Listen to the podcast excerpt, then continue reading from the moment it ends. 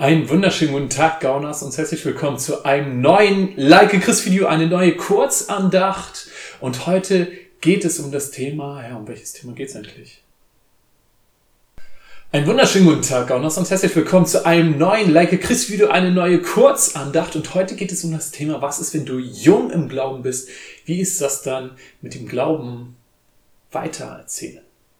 Und dazu habe ich eine Bibelstelle rausgesucht die steht in Markus 2, Vers 14 und 15. Du hast den Text gleich einmal hier an der Seite, aber ich möchte dich ermutigen, schau doch auch gerne in deine Bibel, schau in deine Übersetzung, was steht da, steht da vielleicht auch etwas, was etwas anders geschrieben, so dass du da vielleicht noch mehr draus ziehen kannst. Ich glaube, es ist immer gut, wenn man mit der eigenen Bibel arbeitet.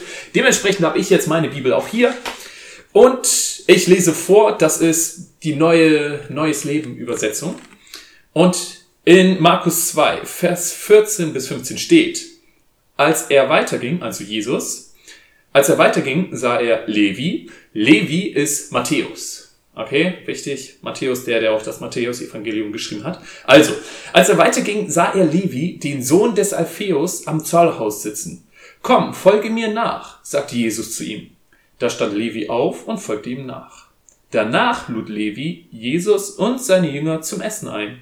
Er bat auch viele Steuereintreiber und andere Menschen, die als Sünder galten, dazu. So.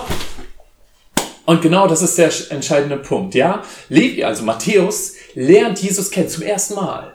Ja, und er, er hat wahrscheinlich schon mal vorher was von ihm gehört, weil Jesus war sehr populär.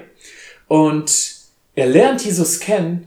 Jesus sagt, okay, folge mir nach. Er sagt, jo, okay, und noch am selben Tag sagt er, okay, hey, Bro, Jesus, komm mit, bring dein Spot mit und ich lade euch ein.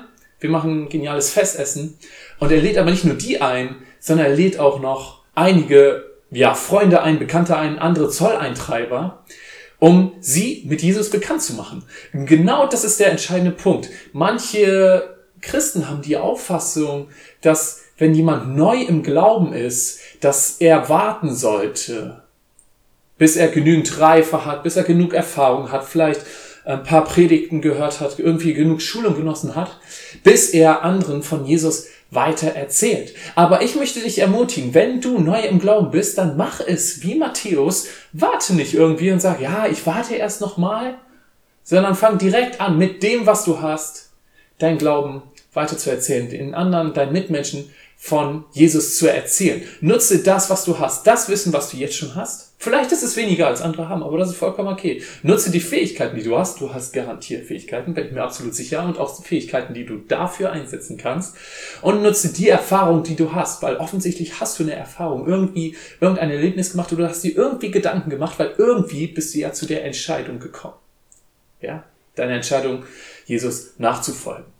Ja, und das ist auch nämlich das. Ich liebe Predigten, von Menschen, die normalerweise nicht predigen oder die zum ersten, zweiten, dritten Mal predigen, liebe ich. Warum? Pastoren und Prediger, die sind oft schon so, jetzt hat man das Gefühl, so etwas abgespaced quasi. Sie sind da schon so drin und du, du denkst, wow, okay. Während jemand, das ist, es ist alles okay, ist alles gut. Aber jemand, der zum ersten, zweiten, dritten Mal predigt, der hat das noch, der hat nichts anderes als das, was er hat, sein eigenes, seine eigene Erfahrung, sein Erlebnis, was er dann völlig auf sein Leben was er lebt, genauso wie ich es lebe. Er hat genauso ein Umfeld, so ein Leben wie ich. Genau das hat er auch und predigt. Deswegen, ich liebe es. Und deswegen möchte ich dir empfehlen, halt dich nicht zurück, nur weil du denkst, na, ich bin noch nicht irgendwie christlich genug oder noch nicht erfahren genug. Und deswegen, ich möchte diese Kurzandacht jetzt mit einem Vers beenden, der steht in 1. Timotheus 4, Vers 12 und dort steht, auch wieder die Neues Leben Übersetzung, diesmal lese ich sie vom Bildschirm ab. Niemand soll dich gering schätzen, nur weil du jung bist. Sei allen Gläubigen ein Vorbild in dem, was du lehrst, wie du lebst, in der Liebe, im Glauben und in der Reinheit. Ja? Und dazu möchte ich zwei Sachen noch zusagen. Niemand soll dich gering schätzen. Ja, genau dich. Nur weil du jung bist. Also sei allen Gläubigen, und hier kannst du reinsetzen, und auch Ungläubigen ein Vorbild in dem, was du lehrst, wie du lebst, in der Liebe, im Glauben und in der Reinheit. In diesem Sinne wünsche ich dir noch einen richtig guten Tag und wir sehen uns beim nächsten Like Chris Video. Ciao.